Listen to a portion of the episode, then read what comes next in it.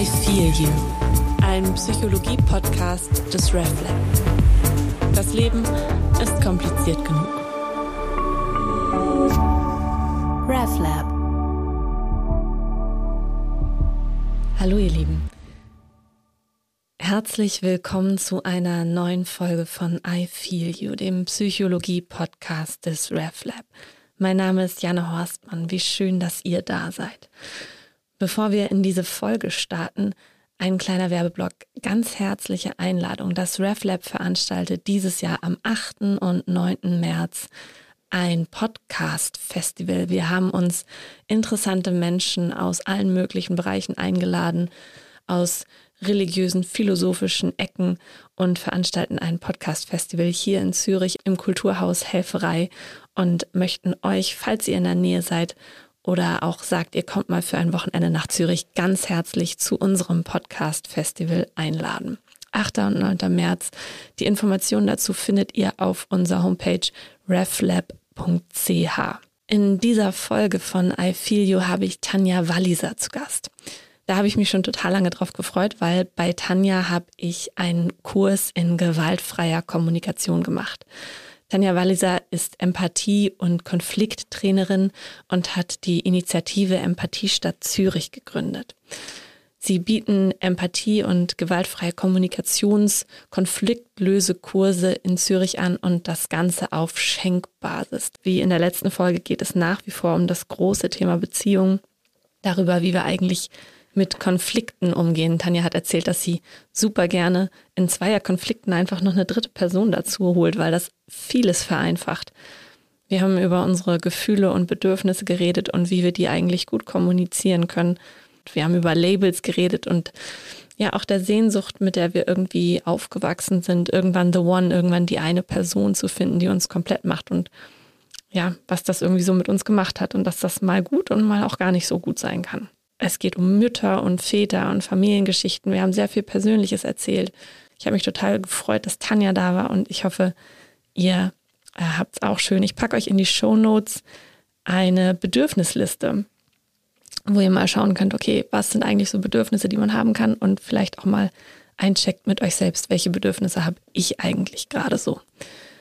Ganz viel Spaß beim Zuhören.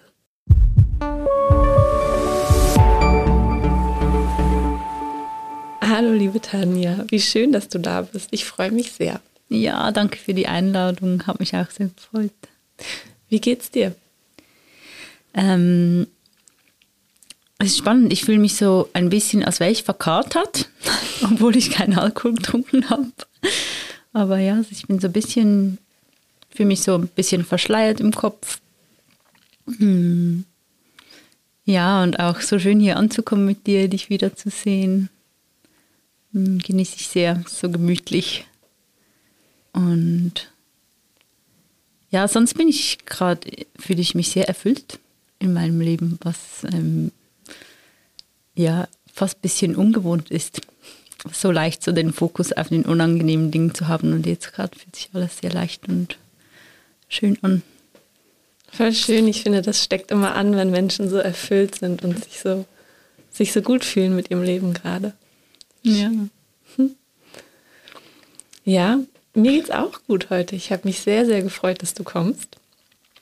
Und ja, aber ich freue mich mega und bin gerade so, so ein paar anstrengende Wochen liegen hinter mir und deswegen merke ich jetzt so langsam, dass es sich beruhigt und ich langsam auch wieder so Kraft schöpfe und es ist irgendwie total schön zu spüren, wie irgendwie Kraft, Kraft gerade wiederkommt und mhm. Energie gerade da ist, so ein bisschen das fühlt sich gut an. So sehr, sehr warm und wohlig.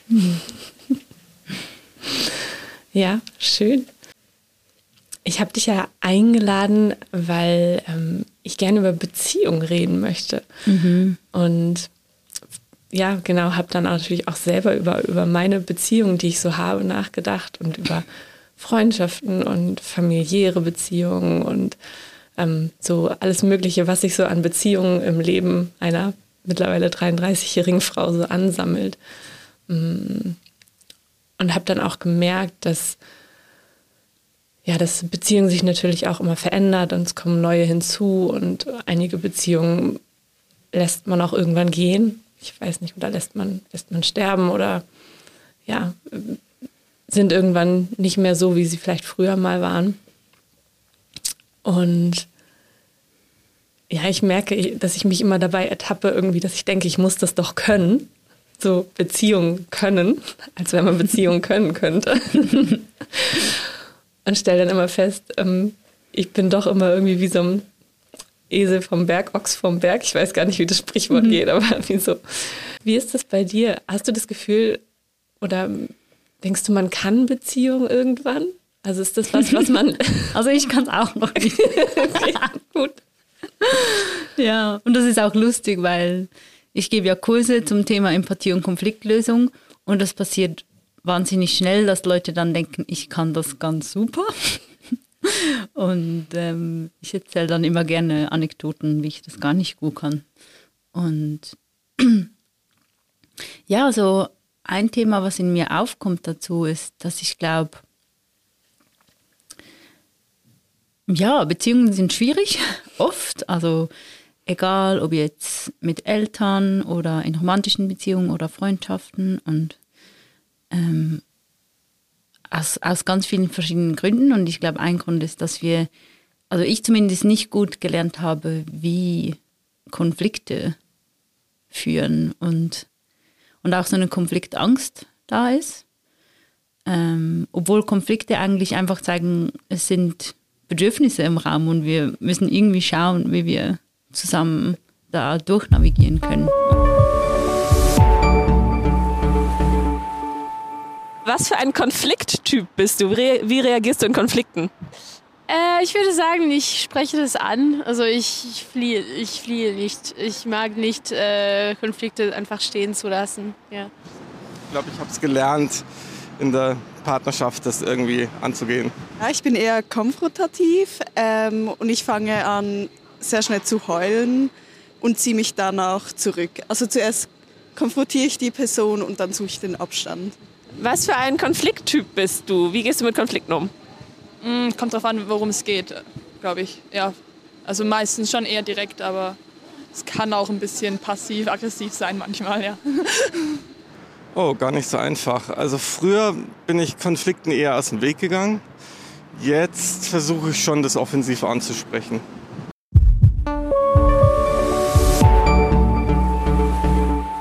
Ja, was ich einfach wahnsinnig, was für mich einen wahnsinnigen Wandel gemacht hat in den letzten, ja eigentlich kürzlich, so ein bis zwei Jahren, ist viel öfter und viel schneller, wenn es schwierig wird, eine dritte Person dazu zu holen. Und das ist was, was so ungewohnt ist, oder? Ich denke mir auch so, wenn die Leute das hören, ähm, so Mediation ist was, was man macht, wenn es so ganz, ganz schlimm ist oder so kurz vor der Scheidung oder wenn man, ja, wenn es so total eskaliert. Und ich wünsche mir das so, also ich habe so, so ein Bild, so eine Vision von einem gesellschaftlichen Wandel, wo das ganz normal ist, weil ich finde, ganz oft ist halt die Zahl zwei ist einfach so eine heikle Zahl. Ähm, ist halt auch immer eins gegen eins, wenn man so, so denken möchte ja, es ist eins gegen eins oder es ist halt wie so für einen Dialog braucht es einen Mensch, der zuhört und einen, der spricht. Mhm. Und wenn wir streiten, dann versuchen meistens beide gleichzeitig zu sagen, was ihnen wichtig ist. Und keiner hat wirklich Raum zuzuhören. Und wenn ich eine dritte Person dazu hole, dann habe ich automatisch eine Person, die Raum hat, mhm. ähm, die eben empathisch zuhören kann. Und das ist so ein Gamechanger. ähm, ja, wo ich einfach merke, das wünsche ich mir so für die Welt, dass es ganz normal ist, so hey, kannst du schnell vorbeikommen und äh, einfach dabei sein. Nur schon die Präsenz von anderen Personen ist so hilfreich. Hast du das Gefühl, dass das auch schon, also dass das deine, deine Beziehung zum Positiven verändert hat? Ja, total. Also, und ich glaube, da merken wir wahrscheinlich alle, alle von uns haben irgendwie unterschiedliche Muster in Beziehungen. Und ich glaube, ich zum Beispiel bin eher der Typ der Konflikt aus dem Weg geht und dann lieber mal ähm, was nicht sagt. Und so, ja, und mir dann denke, ja, ja, das ist jetzt auch nicht so wichtig. Und, Und über die Zeit ist das aber, kann das ganz schön gefährlich werden, oder? Wenn ich dann sowas aufbaue in mir und dann kommt noch was und noch was. Und ich bin da so der Typ, der sich dann so langsam und still zurückzieht. Und da finde ich es wahnsinnig hilfreich, wie die Sicherheit zu haben, wenn ich weiß, es gibt was Schwieriges, was ich ansprechen will, ähm, da jemanden zuzuholen. Und halt auch nicht nur das. Also ich kann es mittlerweile auch zu zweit ein bisschen besser, weil ich das halt auch auf eine Art und Weise besser ansprechen kann, die eben nicht, ähm, in der ich nicht sagen muss, du hast es falsch gemacht, ich habe recht, ähm, du bist so und so egoistisch, was auch immer, sondern ich kann es aus meinem Bedürfnis heraus sagen, was ich brauche. Und das ist schon auch, das ändert wahnsinnig viel. Ja, ich finde es ganz spannend, was du sagst, auch in Bezug auf den Umgang mit sich selbst in der Beziehung. Also das, du hast ja gesagt, dass du besser deine Bedürfnisse artikulieren kannst mittlerweile. Und ich glaube, das ist total viel wert, weil, also, wie häufig weiß ich eigentlich gerade gar nicht, was mein Bedürfnis ist oder wieso der Konflikt jetzt eigentlich gerade entstanden ist. Ich habe häufig bei Konflikten denke ich mal so, wie sind wir denn jetzt hier gerade an diesen Punkt gekommen? So, wie, wie, wie, wie ist es jetzt irgendwie dahin gekommen, dass wir irgendwie keinen Kompromiss finden oder ähm, irgendwie an einem Punkt stecken geblieben sind, wo das, was du gesagt hast, zutrifft, dieses ich, ich kann nicht mehr gar nicht richtig zuhören, weil ich den anderen vielleicht auch gar nicht mehr höre in seinen Bedürfnissen.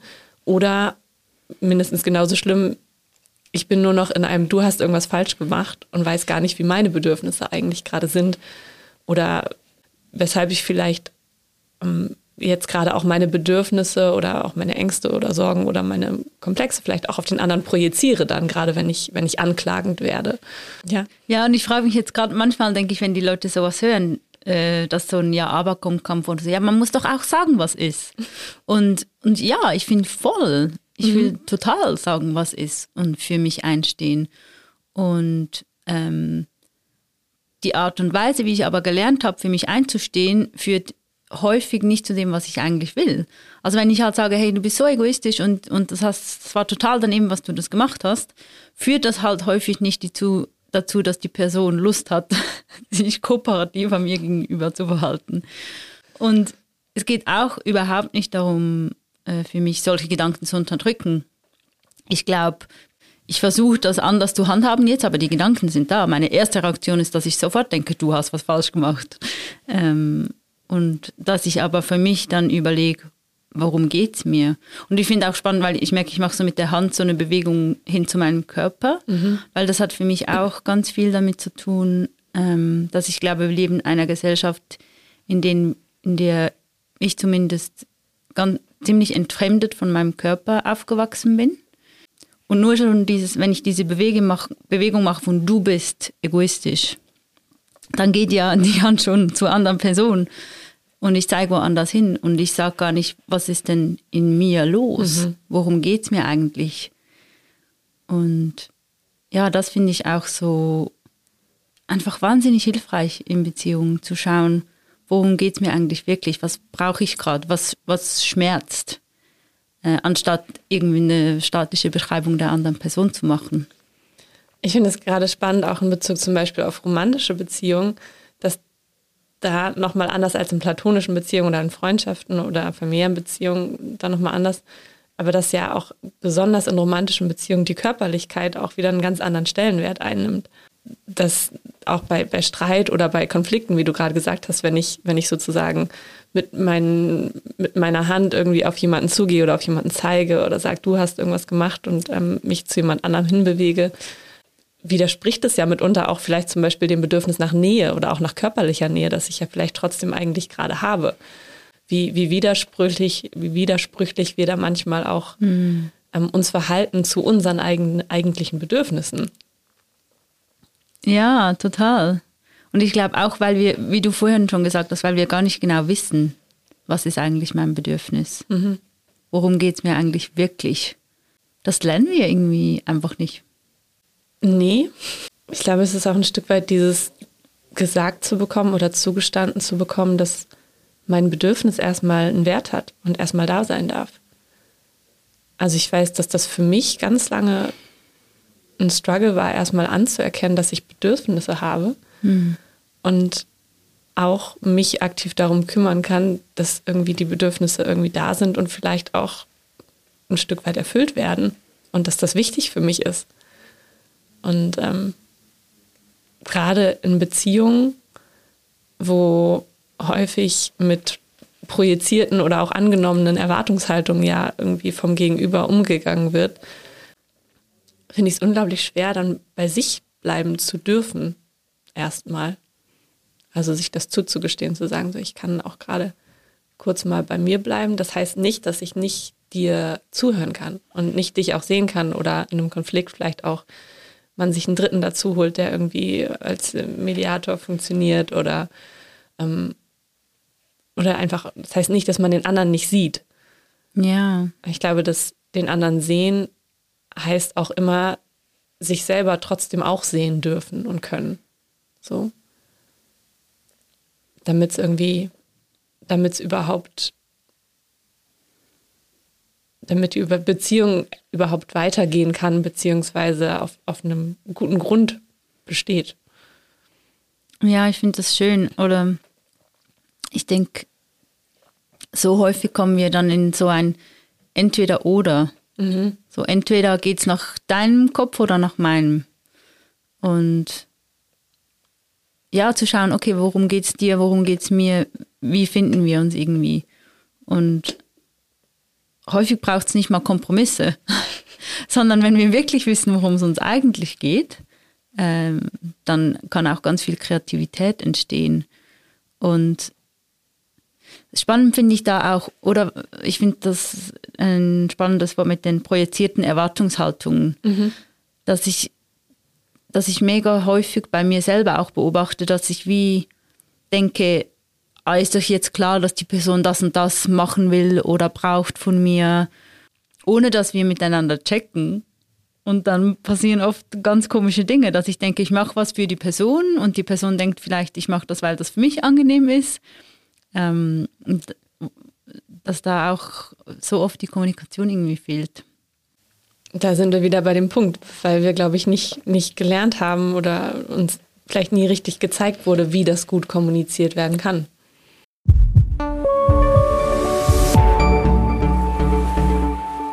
Ich finde das immer ganz, ganz besonders so bei alten Freundschaften oder auch in familiären Kontexten. Ähm, ich habe dir vorhin schon in unserem Vorgespräch erzählt, dass ich jetzt irgendwie seit knapp über einem Jahr in der Schweiz bin. Und ähm, für mich das eine Herausforderung war zu überlegen, so wie, wie funktionieren eigentlich Freundschaften auf Distanz?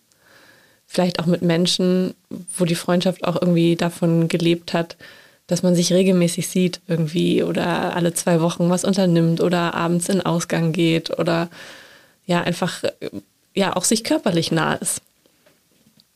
Und ähm, dann, dann, dann Beziehungen zu pflegen oder vielleicht auch mal mit Konflikten umgehen zu können, wenn diese körperliche Nähe und dieser direkte Austausch irgendwie nicht mehr möglich ist, sondern ähm, darauf angewiesen ist, dass man vielleicht noch besser kommuniziert, mhm.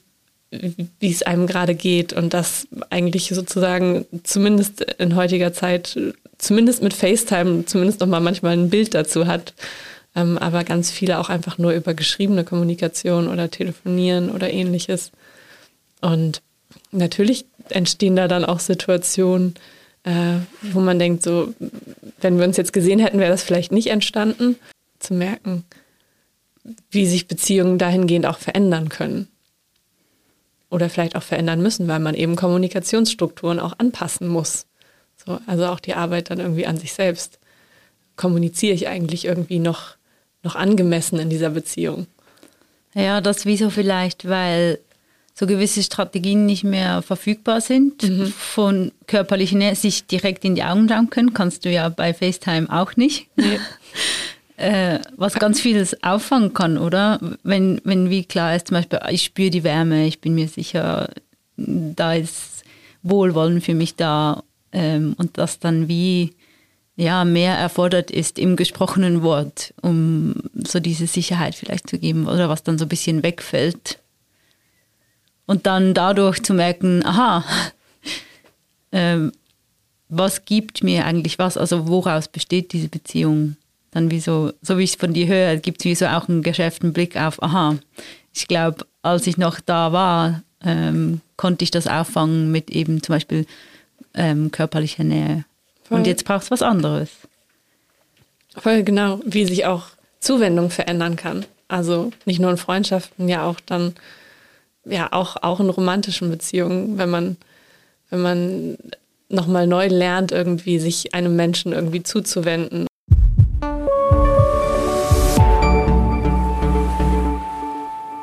Was ergibt dir eine Partnerschaft, was du in anderen Beziehungen nicht findest? Ähm, also ich habe keine Partnerschaft. Fehlt dir irgendwas jetzt? Nein, ich bin eigentlich glücklich alleine. Also ich versuche jetzt auch glücklich alleine zu sein. Ich hatte sehr lange eine Partnerschaft. Ich denke, es ist sicher nicht schlecht, sich se selbst zu lieben. Ähm, natürlich muss auch nicht alles bei sich perfekt sein, aber dass man auch glücklich sein kann, alleine zu sein. Ähm, also ich habe keine Beziehung, also das ist eine schwierige Frage. Aber ich würde sagen, äh, vielleicht einfach Support, ähm, dass du die Sachen halt nicht alleine machst. Ähm, und ich meine alle Sachen, nicht einfach so physische Sachen, aber auch emotionale Sachen. Ja. so Konflikt ähm, Resolution, würde ich sagen. Ja. Finde ich schwierig zu sagen. Es kommt darauf an, es ist halt eine sehr andere Art von Nähe, die man hat dadurch. Und es ist eine andere Art von Intimität, die man teilt, weil es auch mit dem Körper, durch das Körperliche auch etwas intimer wird. Finde ich schwierig zu sagen. Ich glaube Verlässlichkeit, also so eine unbedingte Verlässlichkeit, ja. Das, die Nähe, also die, äh, die Nähe, die ich äh, da empfinde, das ist, glaube ich, sehr wichtig. Nähe und Verlässlichkeit, äh, gemeinsame Interessen, ähm, aber das trifft ja auf Freundschaften auch zu. Ich glaube, das alles so ein bisschen in einem gesteigerten ähm, Maße dann noch so.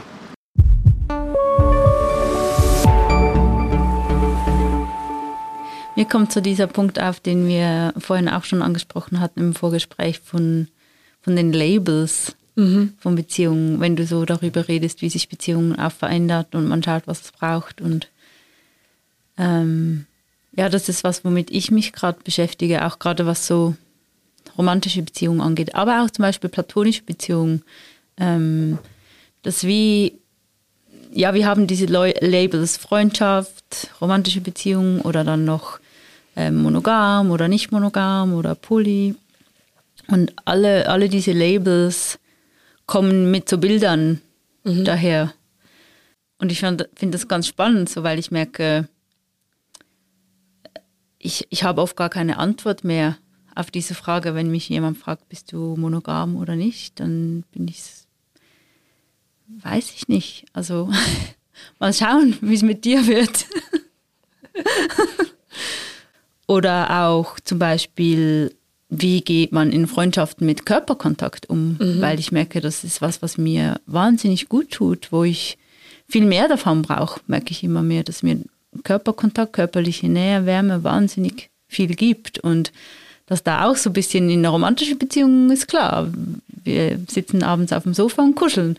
Und mit Freundinnen, Freunden vielleicht eher weniger. Und ja, das finde ich auch wahnsinnig spannendes Thema. Finde ich, finde ich schön, dass du das ansprichst. Ähm, ich musste an eine Freundin von mir denken, die auch, die auch so, ein- so ein sehr ja, nähebedürftiger Mensch ist und ich habe sie total gerne. Und, ähm, und es sind immer total schöne Momente mit ihr, wenn, wenn sie dann sagt, so, ich brauche jetzt einmal meine Runde knuddeln. So, und dann, so, und dann ha- halten wir uns einfach ein paar Minuten in den Armen oder ähm, manchmal irgendwie massiert die eine die andere dann irgendwie auch oder ähm, ein bisschen Händchen halten oder wie auch immer. Und ich finde das total schön, wenn wir, wenn wir die, zum Beispiel die Nähe oder die Wärme nicht nur von einer Person ähm, haben müssen, sondern wissen irgendwie, ich habe mehrere Beziehungen zu unterschiedlichen Menschen, die mir sehr wert, wertvoll und sehr wichtig sind. Und in jeder Beziehung wird vielleicht auch neu ausgehandelt, ähm, was dem anderen gut tut und was der andere braucht. Und ähm, dann kann es auch eine Freundschaft sein, die mir total viel Nähe und Wärme geben kann. Und dann wird geknuddelt oder Händchen gehalten oder was auch immer.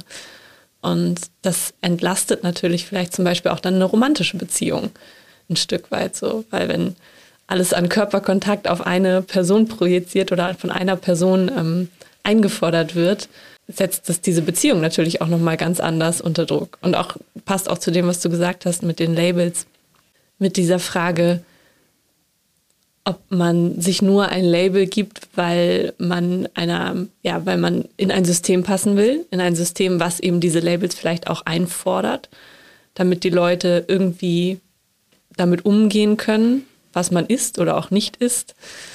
Und ja, das natürlich aber auch einen totalen Druck auf, auf einzelne Beziehungen dann ausüben kann oder auf eine, eine romantische Beziehung, die da ist. Wenn klar ist, ich beziehe meine ganze körperliche Nähe nur von dir oder ähm, alles an auch ähm, sexuellen Kontakten ist nur auf dich bezogen. Das kann natürlich auch immensen Druck ausüben. Voll.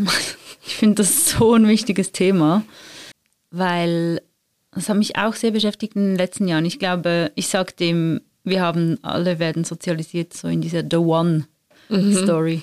Also bei, in Märchen und Filmen und Geschichten ähm, wird uns erzählt, wenn wir diese eine Person finden, die wirklich zu uns passt, dann sind wir glücklich. Ähm, ist auch dieses vervollständigt werden müssen. Ja, you complete me. Ja, genau. Ist auch total ja, patriarchale Scheiße.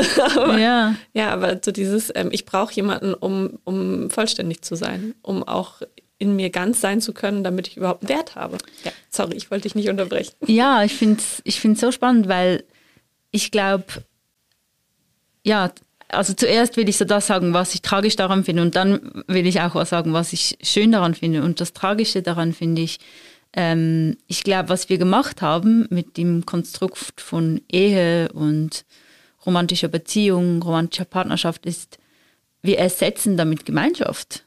Mhm. Also alles, was wir brauchen an, eben wie du schon gesagt hast, körperlicher Nähe, Sexualität, so dieses Partnerschaft, gemeinsam durchs Leben gehen, äh, mit jemandem. Austauschen, die, Kommunikation. Genau. ganz viel. Ähm, einander unterstützen, das packen wir alles in dieses Konstrukt von Partnerschaft, was vor, vor ich weiß nicht wie vielen Hunderten oder Tausenden Jahren ähm, noch viel breiter abgedeckt war. Und das finde ich wirklich einen wichtigen Punkt, weil ich merke in meinem Leben, seit ich viel gemeinschaftlicher lebe, dass so dieses Bedürfnis nach, ich brauche diese eine romantische Beziehung viel kleiner geworden ist. Mhm. Ähm, weil ich einfach andere Menschen habe, mit denen ich durchs Leben gehe, mit denen ich körperliche Nähe habe und mit denen ich diese Dinge leben kann. Und das hat halt, finde ich, auch wahnsinnige gesellschaftliche Implikationen fokussiere ich mich darauf, The One zu finden oder fokussiere ich mich darauf, Gemeinschaft aufzubauen? Also das ist so wie so no small thing. Voll. Und gleichzeitig, und das finde ich auch so wichtig zu sagen, habe ich so viel Mitgefühl mit mir selber und mit allen anderen, dass wir halt diese Story so äh, gelernt haben. Mhm. Und ähm, ja, das wie so im Umgang ganz allgemein mit mir, mir selber will ich nicht einfach das aus mir rausreißen, gewaltvoll, sondern ich will so das auch so weichbetten und sagen, ja, du bist auch da, dieser Teil, der sagt, ja, aber irgendwo gibt es One und wenn du den findest, dann ist alles mega toll. Was auch spannend ist bei mir selber, finde ich, dass es in The One Story ist klar ein Mann, Mhm. Und ich bin aber bisexuell. Mhm. Aber trotzdem gibt es diesen Teil, oder? Der klar sagt, wenn du diesen einen Mann gefunden hast, dann ist dein Leben perfekt. Mhm. And then they were happy ever after. Mhm. So funktioniert es doch, oder?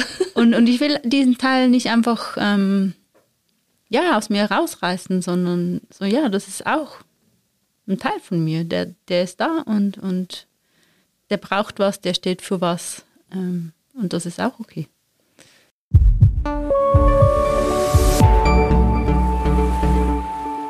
Ich hatte in einem Gespräch mit einem, mit einem lieben Freund von mir letztens einen Moment, den ich total irgendwie schön und emotional, aber auch irgendwie bezeichnend fand, in dem ich gemerkt habe, so, natürlich gibt es irgendwie so die ein, zwei Lieben, die man irgendwie schon hatte in seinem Leben. Und ich habe für mich gemerkt, ich habe niemals aufgehört, die zu lieben. So. Und ich werde jetzt auch emotional, wenn ich das sage. ähm, weil die einfach ein Teil meines Lebens sind, auch wenn ich zu einer von beiden Personen keinen Kontakt mehr habe oder nur noch so sporadische Geburtstagsnachrichten austausche, habe ich für mich gemerkt, ich habe die niemals aufgehört zu lieben, weil die so nah bei mir sind und so nah in mir sind. Und ähm, bei der zweiten Person ist es so, dass das gerade eine freundschaftliche Beziehung ist und wir uns beide darüber sehr bewusst sind und wir aber trotzdem auch offen darüber kommunizieren, dass das Gegenüber irgendwie immer einen Raum haben wird im Leben des anderen. Wie auch immer sich das entwickelt. Aber einfach so festzustellen, da ist jemand und das ist vielleicht nicht the one, der mein Leben komplett macht, aber das ist ein Mensch, der irgendwie mich berührt hat in meinem Sein und in meinem Leben und das immer haben wird. Und eine Beziehung, die so oder so bleiben wird, mich verändert hat, auch sich selbst schon verändert hat und sich vielleicht auch noch verändert. Und vielleicht ist da auch irgendwann auch kein Kontakt mehr da, aber so dieses Bewusstsein zu haben, trotzdem ist es irgendwie ein Mensch, der mir wichtig ist und mit dem ich gerne immer Gemeinschaft haben will, in welcher Form auch immer. Und ja, also diese, diese Erkenntnis hatte ich und dann habe ich der Person auch eine Sprachnachricht geschickt und der das einmal gesagt so und, mhm. ähm, und es war irgendwie total schön und so, so ganz, ganz viel Wärme und ganz viel Freude auch in mir darüber und auch dann in der Reaktion. Es war irgendwie ganz, ganz schön. Wow, das inspiriert mich. ja, ich habe es voll schön gefunden, dir zuzuhören, weil ich das genau selber auch schon oft gesagt habe. So, ich sage, ja, ich liebe die immer noch. Mhm. Und wie, wie komisch ist das irgendwie zu denken, dass, weil eine Beziehung eine andere Form annimmt, auch wenn's, wenn das heißt, gar keinen Kontakt zu haben, ist, ist meine Liebe nicht weg. Mhm. Ähm, und ja, auch so ein Bedauern, wie wir das halt so handhaben, dass, dass wenn eine romantische Beziehung zu Ende geht, dass es so oft dann dazu führt, dass wir gar nicht mehr Teil sind aktiv im Leben voneinander. Ich träume immer ganz oft noch von all den schön vergangenen, gerade heute Nacht. Macht es dich dann auch traurig? Also hast du dieses Bedauern dann auch aktiv so? Spannend, ja, eigentlich nicht, weil ähm, die fühlen sich so oft so nah an, mhm. dass es irgendwie gar nicht viel Kontakt braucht. Vor allem, wenn sie dann in deinen Träumen ja noch sehr präsent sind, ja. Ja. Voll schön. Und das, das spricht, finde ich, aber auch dafür, dieses, dass Beziehungen sich verändern dürfen und vielleicht auch müssen, so, weil irgendwie ist es ja auch ein Trugschluss anzunehmen, dass wir uns selbst nicht verändern, sondern wir verändern uns und damit natürlich auch ein Stück weit unsere Beziehungen, die wir haben und die wir führen. Ähm, und da irgendwie, manchmal fällt es mir da, da total schwer, einen liebevollen Umgang damit zu finden, zu sagen, so, nee, das, das ist okay. Ja. Ich habe mal irgendwo diesen pathetischen Spruch gelesen, ähm, du wirst noch nicht alle Menschen kennengelernt haben, die dich lieben werden und die du lieben wirst. So. Und das ist natürlich super pitchig und pathetisch. So aber ich finde es so schön, weil, weil mhm. es natürlich auch meine Beziehung jetzt irgendwie leichter macht. So, und, und mir auch einen leichten Umgang damit gibt, zu sagen, so, ich werde bestimmt noch ganz viele Menschen treffen, die ich irgendwie ganz doll lieben werde und die mir ganz wichtig sein werden. Und ähm, ja, finde ich irgendwie ganz, ja, macht, macht mich irgendwie dankbar und glücklich und froh, mir, wow. mir das sagen zu können. Wir hatten äh, vorhin, du hast vorhin noch ein bisschen von, von Labels gesprochen und äh, davon, ja, dass wir die vielleicht auch, dass wir die mitbekommen haben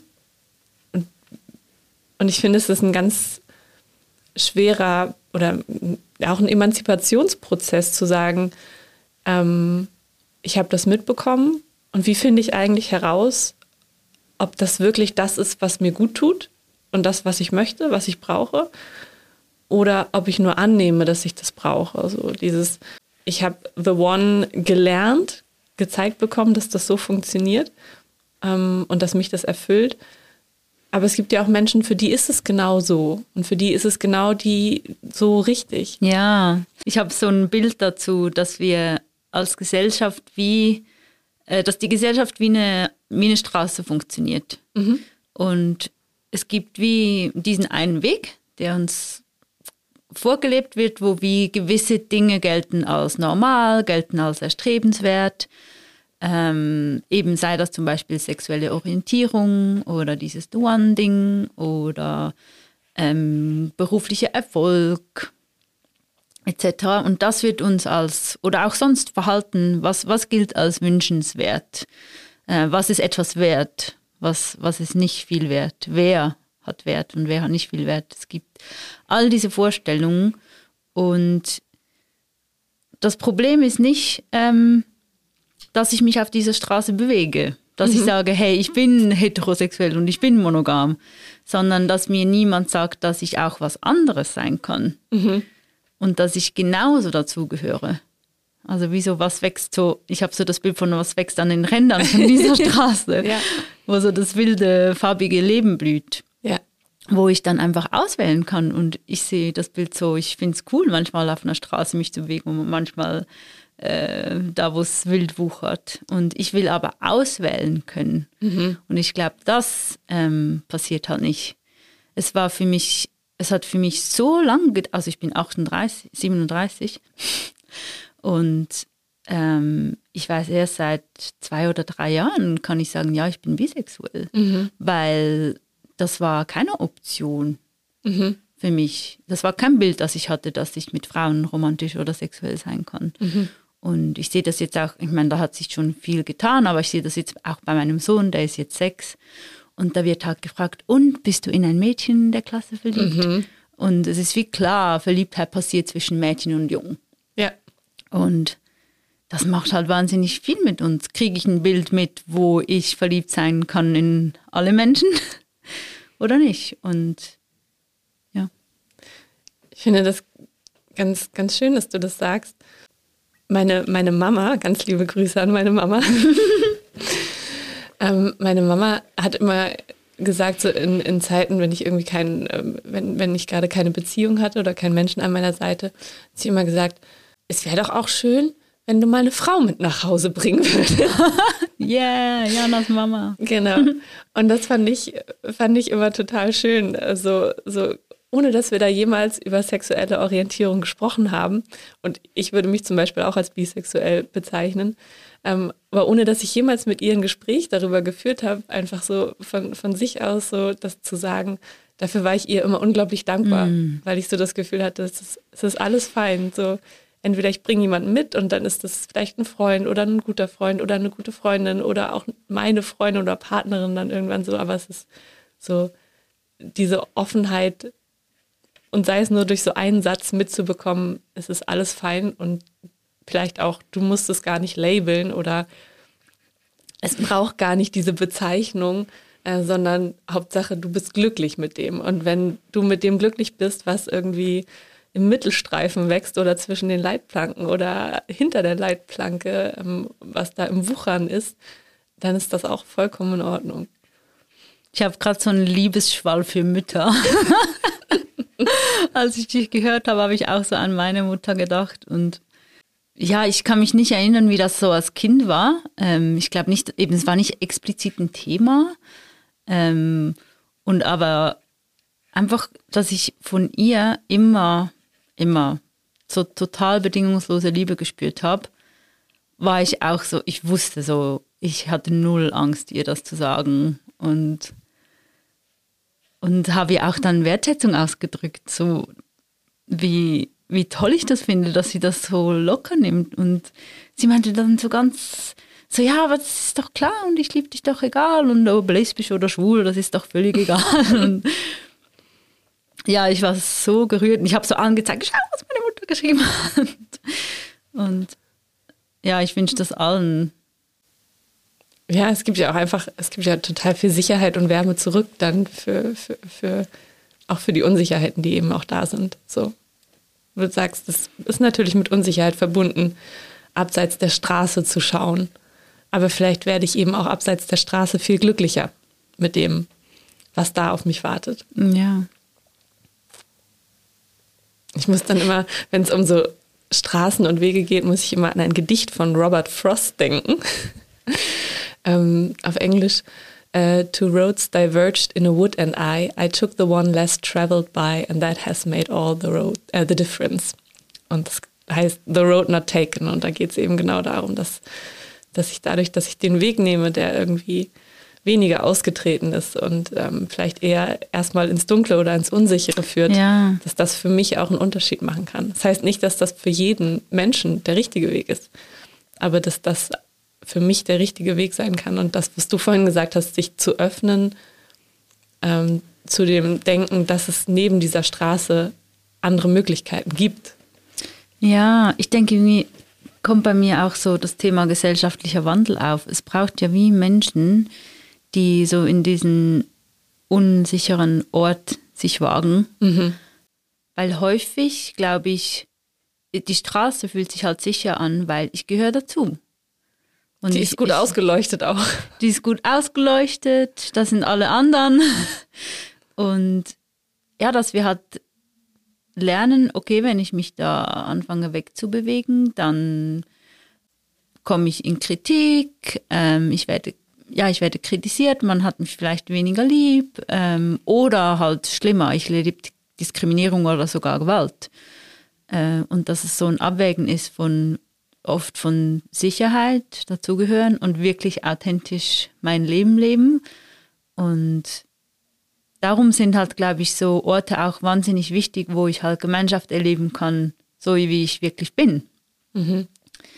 Und ähm, dass da ganz viel entstehen kann. Also die Empathiestadt gäbe es nicht ohne äh, einen mutigen Schritt von, ich mache jetzt mal was, wo alle anderen sagen, äh, geht's noch. Du schmeißt einen Job hin als alleinerziehende Mutter, um irgendwas zu starten, wo ich nicht genau weiß, was soll das eigentlich sein und ja, brauche mein Pensionskassengeld dafür, wo wieso die gesellschaftliche Reaktion darauf war klar, also das ist eine dumme Idee. Und ich finde auch da spannend so, weil ich bin mir nicht sicher, ich finde das, ähm, das Konzept Mut, da bin ich so unsicher, weil häufig sagen mir dann Leute so, ja, das war mega mutig. Und in mir ist es eher so, es ging gar nicht anders und ich hatte den nötigen, die nötige Unterstützung. Und ich glaube, für mich sind eher, dass wir solche Entscheidungen treffen können, glaube ich, glaub ich braucht es diese beiden Dinge. Dinge. Und ich, ich hatte Sonja, die war bei mir, als ich meinen Job gekündigt habe. Mit ihr, mit ihr, die, mit ihr habe ich dann die Empathiestadt gegründet.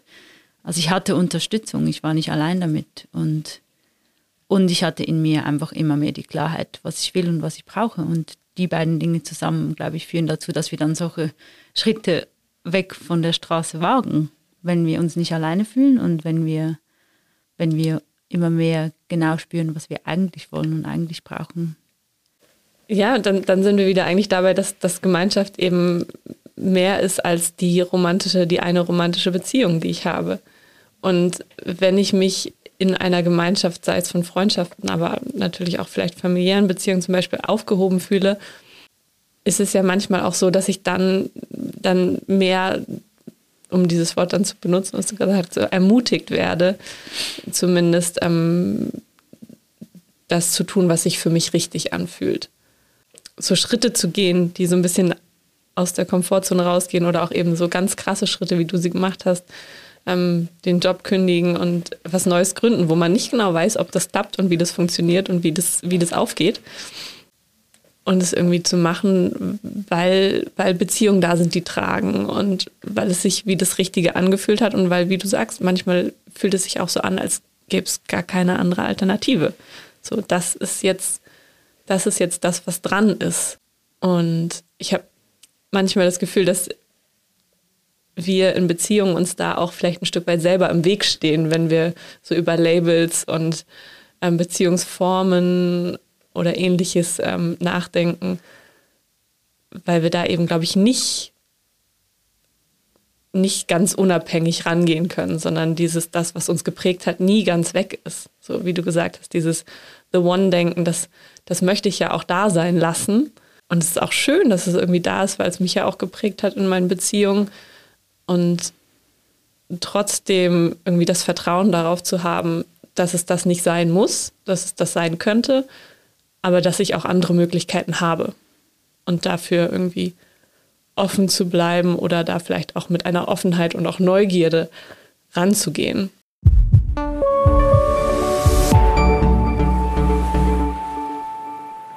Glaubst du, dass es die eine perfekte Person, den einen perfekten Partner für einen Menschen gibt? Ich glaube nicht, dass es eine perfekte Person gibt. Ich glaube, es, es ist ein Wille auch, muss da sein, um sich gegenseitig auch weiterhin zu unterstützen zu können und auch weiterhin wachsen zu können. Wenn es einmal passt, heißt nicht, dass es für immer passen könnte. Ja. Ähm, von Anfang an nicht. Ähm, aber ich denke, durch Kommunikation und durch das Zusammenleben kann man wie den perfekten Partner gegenseitig bilden. Ja, aber natürlich hat man immer irgendwie Ecken und Kanten, aber das macht ja alles auch ein bisschen perfekt. Ja. Äh, Ich denke nicht, dass es eine Person gibt. Nein, ich denke, es gibt mehrere. Man muss einfach offen dafür sein. Also aus der Erfahrung würde ich sagen, ja. Ähm, ob es für jede Person eine äh, perfekte Person gibt, weiß ich nicht. Ich glaube, das hängt auch sehr von der Erwartungshaltung ab. Also was man so als Erwartungshaltung mitbringt. Ob, es, äh, ob man auf der Suche nach dem Perfekten ist oder ob man einfach versucht, äh, irgendwie so einen gemeinsamen Weg zu finden.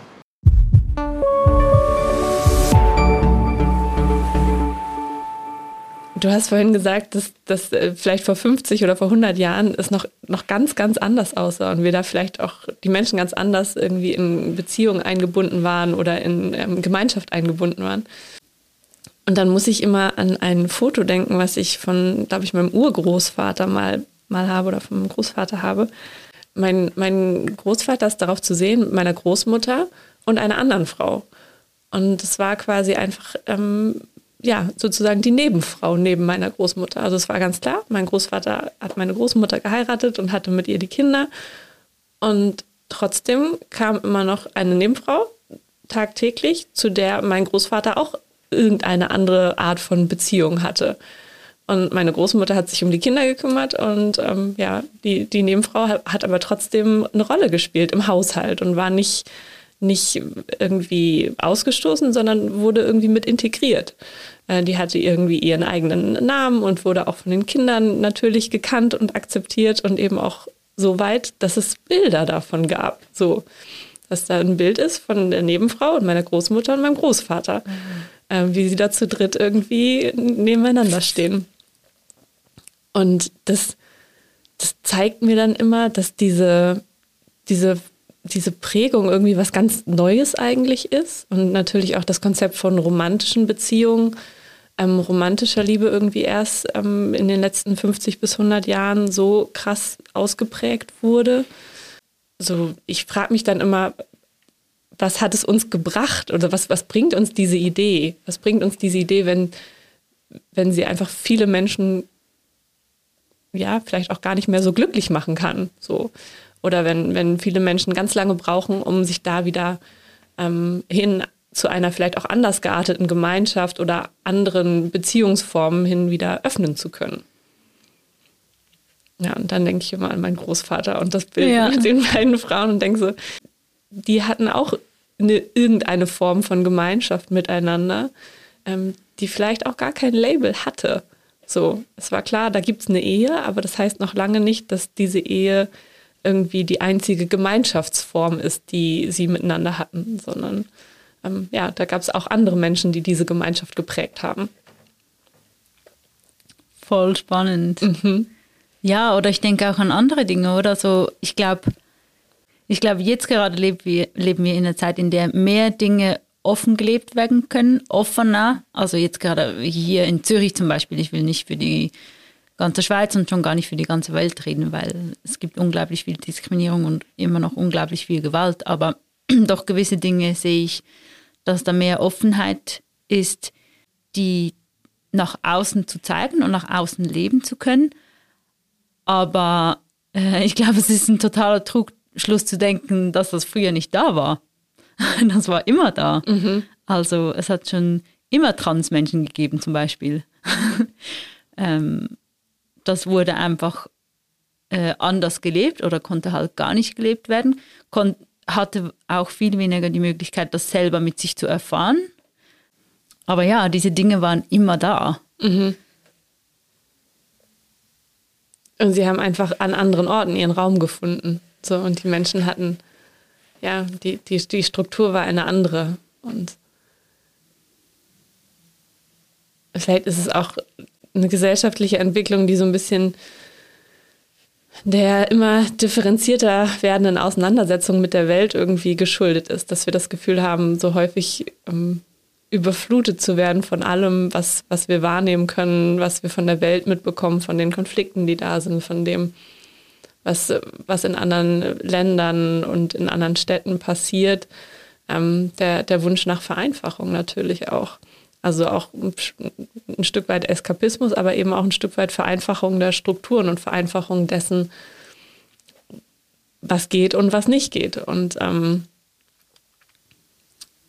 die, die, die Labels und die Einordnung sind ja auch einfach nur eine Form von einem Versuch, eine Struktur auf etwas zu legen, was, was irgendwie gar keine Struktur hat.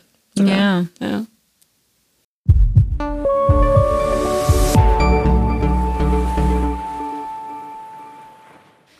Wenn wir so bei diesem Bild mit der Straße, oder? Wie funktioniert das? Wie werde ich so auf diese Straße sozialisiert? Und da spielen natürlich die Eltern oder das unmittelbare Umfeld eine große Rolle. Und ähm, ich finde es einfach wahnsinnig spannend, da so meine Beziehung zu meinem Vater zum Beispiel anzuschauen, wo ich halt wie ihm sehr viel, sehr viel zuschreibe, dass er mich auf diese Straße gehalten hat und wie so genaue Vorstellungen davon hatte, ähm, wie ich sein sollte und was eben erstrebenswert ist und was weniger und, und wo so mein politischer Aktivismus, äh, so Linksaktivismus gar nicht gut ankam und dann meine Studienwahl nicht gut ankam und dann, ich glaube, häufig wir als Teenager dann rebellieren und das war genau das. Ich habe das dann fast absichtlich noch, bin fast noch mehr da reingegangen äh, und ich hatte ja jahrelang eine unglaublich schwierige Beziehung zum, zu meinem Vater. Ähm, auch deswegen. Und ich glaube, es hat sich dann angefangen zu verändern, als ich wie immer mehr in der Lage war, mein Leben so zu leben, wie ich will. Weil wir wünschen uns ja irgendwie die Bestätigung und die Unterstützung von unseren liebsten Menschen und ähm, funktionieren dann lange immer noch als Kind so. Ich, aber ich will mhm. doch, dass Papa das toll findet, was ich mache. Ich will, dass mir irgendwer sagt, dass das richtig und gut ist. Ja. ja. Und je mehr ich einfach selber wirklich sicher bin, mhm. dass das gut ist, was ich mache, dass das passt für mich, desto unabhängiger werde ich so von diesem Urteil von ihm und kann ihm viel mehr auf Augenhöhe begegnen, nicht mehr als Papa, mhm. sondern als, ah ja, spannend, was denkst du dazu? Und es hat aber nicht diese Auswirkung auf mich diesmal hatte. Und das Schöne daran finde ich dann wiederum, oder es ist nur eine Wechselwirkung, ich will nicht sagen, dass eines zuerst und dann das andere ist, dass ich ihn auch viel mehr als Mensch sehe. Mhm. Und nicht einfach als jemand, der mir das Leben schwer macht, sondern als jemand, der sein, seine ganz eigene Prägung hatte und noch viel weniger Möglichkeiten hatte als ich. Also da hat niemand gefragt, ähm, wie wünschst du dir denn das Leben und was erträumst du dir eigentlich? Und da habe ich unglaublich viel Mitgefühl. Und dass das dann klar ist, dass wie, wie soll er mir eine Freiheit ermöglichen, die er selber nicht mal ansatzweise irgendwie äh, bekommen hat oder die ihm nicht mal ansatzweise irgendwie erlaubt wurde. Voll schön, dass du das sagst, dass dass da durch die Auseinandersetzung mit dir selbst irgendwie auch ähm, äh, es dazu geführt hat, dass du deinen Vater auch als solchen viel mehr sehen konntest. Und dieses nicht mehr auf oder weniger auf, auf die Reaktion, auf den Zuspruch des anderen irgendwie angewiesen sein und ähm, ja. Und es hat auch eine Phase gebraucht, wo ich mich stark distanziert habe mhm. wo so in dieser ganzen Auseinandersetzung mit meiner Vergangenheit auch der ganze Schmerz hochkam, der damit einhergegangen ist.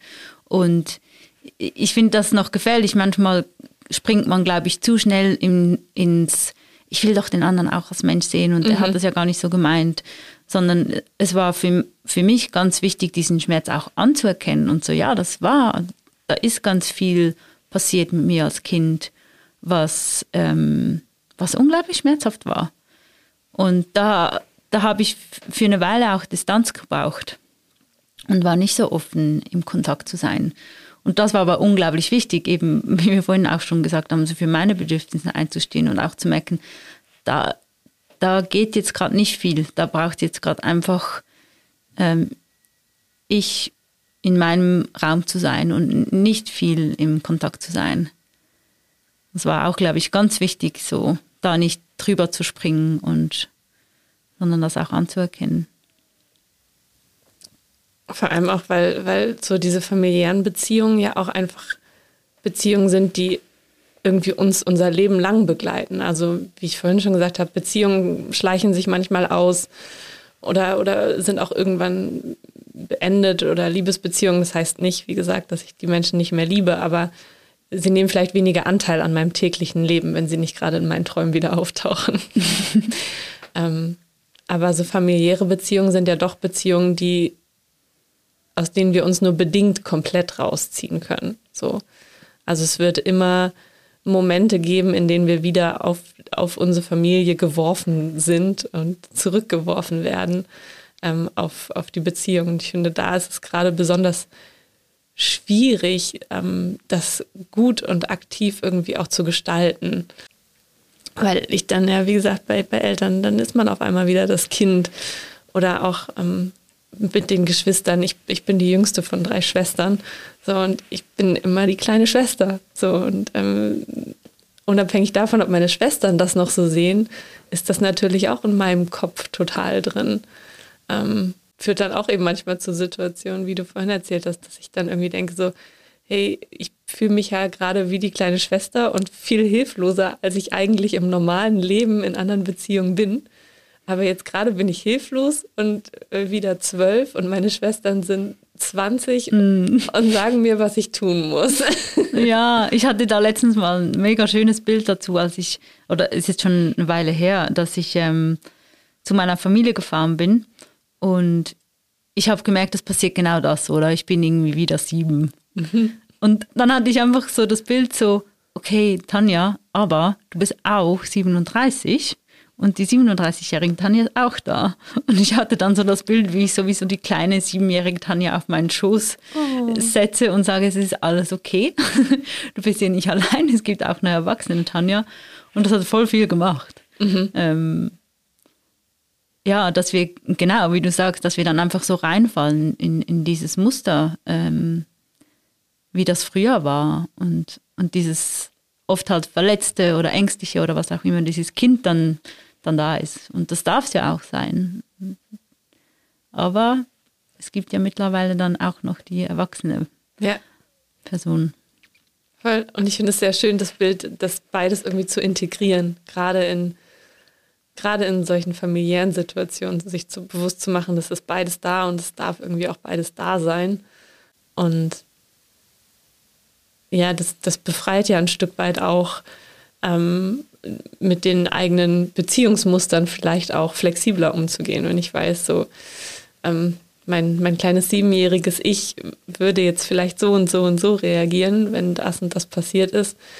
Aber mein, mein älteres Ich ist auch da und ähm, das hat schon auch ein paar Jahre mit Erfahrungen und Beziehungen hinter sich und das kann dann auch flexibler reagieren, ähm, wenn es zu Konflikten kommt oder mhm oder dann auch bewusst sagen, okay, ich merke, da ist gerade einfach Mitteilungsbedürfnis und ich möchte mich gar nicht angegriffen fühlen, sondern ähm, ich höre einfach jetzt gerade meinem Vater oder meiner Schwester oder wem auch immer einfach empathisch zu, weil ich merke, dass es da jetzt vielleicht gerade gebraucht und ähm, fühle mich nicht getriggert oder angegriffen. Ja, ich finde das voll magische Momente und ich habe auch Lust, ich will das irgendwie immer betonen, so auch jetzt, wenn ich diese Situation beschreibe mit dem quasi inneren Kind auf dem Schoß, äh, das sind seltene Momente, wo mir das so gelingt. Häufig bin ich einfach überfordert mhm. und weiß auch gar nicht genau, was passiert jetzt gerade in mir und bin einfach so, vielleicht auch so ein bisschen ähm, blockiert oder also ist überhaupt nicht so, dass ich das irgendwie immer voll gut navigieren kann.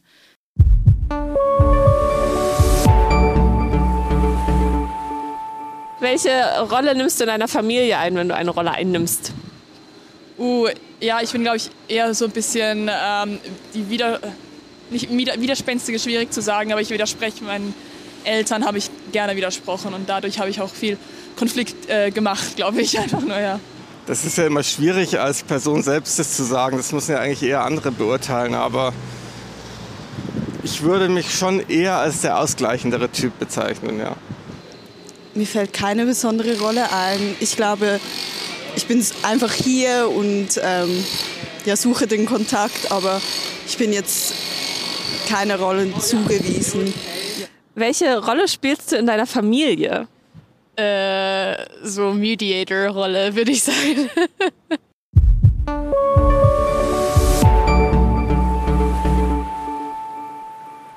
Ja, ich finde das nämlich wahnsinnig magische Momente, wenn ich es schaffe, meinem Vater zuzuhören, was ich glaube bis jetzt in meinem ganzen Leben zwei oder dreimal davor war.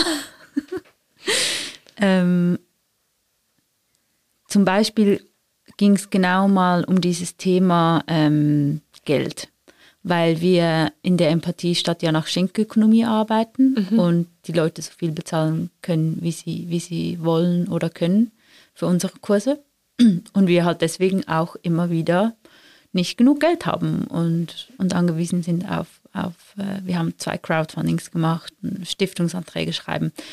Und ähm, das fand mein Vater ganz schwierig und hat halt mich total verurteilt, wie wir das machen und es geht doch nicht und man muss doch einen anständigen Preis verlangen und normalerweise ist meine Reaktion sofort oder ich will einstehen für das, was ich schön und wichtig finde und dann streiten wir darüber. Und es gab einen Moment, wo ich wie damit bleiben konnte und ihm zuhören, worum es ihm eigentlich geht. Und es war so berührend, weil nach so ein paar Wellen, wo ich so reformuliert habe, was ich von ihm höre und gefragt habe, worum es ihm eigentlich wirklich geht, habe ich gemerkt, er macht sich Sorgen um mich. Er macht sich Sorgen, dass ich keine finanzielle Stabilität in meinem Leben habe. Und es war so, oh, ich war so berührt. Und ja, das ist, diese Momente zu erleben, ist halt schön. Und das ist so vielleicht so ein Satz, den ich einfach unglaublich ähm, hilfreich finde und den ich mir am liebsten selber jeden Tag sagen will. Jedes Urteil ist Ausdruck von einem Bedürfnis. Also immer, wenn jemand mich verurteilt, ist irgendwas los in diesem Menschen, ist, ist irgendein Bedürfnis da und ähm, so bin ich in der Lage, das zu hören oder nicht. Und mega häufig bin ich es nicht. Aber ich versuche mich da immer wieder selber dran zu erinnern. Oder auch wenn ich ein Urteil über jemanden habe. Was, was, was machst du, um herauszukitzeln oder, oder vielleicht bei dem anderen auch nachzuspüren oder bei dir selbst, welches Bedürfnis dahinter stehen könnte? Es ist lustig, was ich mache ist, ähm, weil ich selber diese ähm, diese Bedürfnissprache fast nicht gelernt habe, habe ich tatsächlich ähm, und immer noch ähm, mit einer Liste gearbeitet, wo einfach verschiedene menschliche Bedürfnisse draufstehen, wie eben Wärme, Liebe, Sinnhaftigkeit, so alles, was wir Menschen irgendwie brauchen äh, an Qualitäten, um ein erfülltes Leben zu führen. Und dann schaue ich diese Liste an und frage mich, okay, ähm, wenn mein Vater das und das sagt äh, und ich das Urteil habe, du bist so engstirnig, worum geht es mir eigentlich? Und dann schaue ich, ja, ah ja, ich wünsche mir Offenheit und Unterstützung und, und ein sinnhaftes Leben zu führen. Mhm. Voll schön, wenn man das jetzt nochmal auf, auf unser Thema mit den, mit den unterschiedlichen auch Beziehungen zurückführt finde ich es auch ganz spannend, mit diesem Blick auf die Beziehung zu schauen, die man hat. Also so die mal zu schauen, welche Beziehung habe ich und in welchen Beziehungen wird eigentlich was in meinen Bedürfnissen erfüllt und wo auch eben unterschiedliche Bedürfnisse. Und eigentlich zu schauen, okay, was, was ist mir wichtig und, und, und wo findet das Erfüllung? Ähm, und sich darüber mal das sich bewusst zu machen, nicht nur nicht nur sozusagen das passiv-aggressiv auf Menschen zu projizieren, sondern sich bewusst zu machen, ähm, in welchen Beziehungen, in welchen Liebesbeziehungen, in welchen platonischen Beziehungen, in welchen Freundschaften oder auch in familiären Beziehungen, wo welcher Teil von mir auch zum, zum Klingen gebracht wird.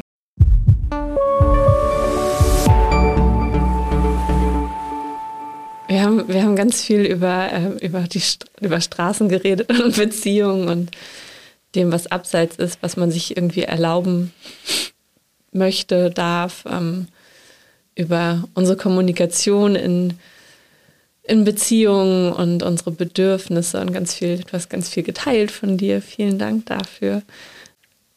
Ja, hast du noch ein paar, ein paar gute Gedanken oder ein, eine kleine Übung oder ein, ja, irgendwas, was du den Zuhörenden mitgeben willst in Bezug auf, auf unser Gespräch, was wir jetzt hatten oder die Gedanken, die wir uns gemacht haben, dann wäre das jetzt der Zeitpunkt. Kannst du eine Bedürfnisliste in die Show Notes? Klaro. Cool, weil Klaro. das finde ich äh, eine tolle Übung. So, ja, wenn, wenn du mit irgendjemandem in Konflikt bist oder jemand dir auf den Keks geht, so an irgendeine Situation denken, wo jemand was gemacht oder gesagt hat, was dir nicht gepasst hat, was unangenehm war. Und dann zuerst zu schauen, was sind meine Urteile?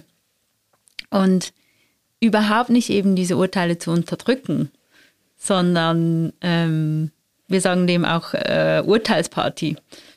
Ich würde es empfehlen, nicht mit der Person zu machen, sondern für mich oder vielleicht mit, mit einer anderen Person oder für mich schriftlich. Was habe ich alles für Urteile? So, ja, du bist so engstirnig und das ist total egoistisch und schon wieder. Und vielleicht habe ich auch Urteile über mich selber. Ähm, ja, ich sollte das alles nicht so ernst nehmen und typisch, ich bin wieder viel zu sensibel.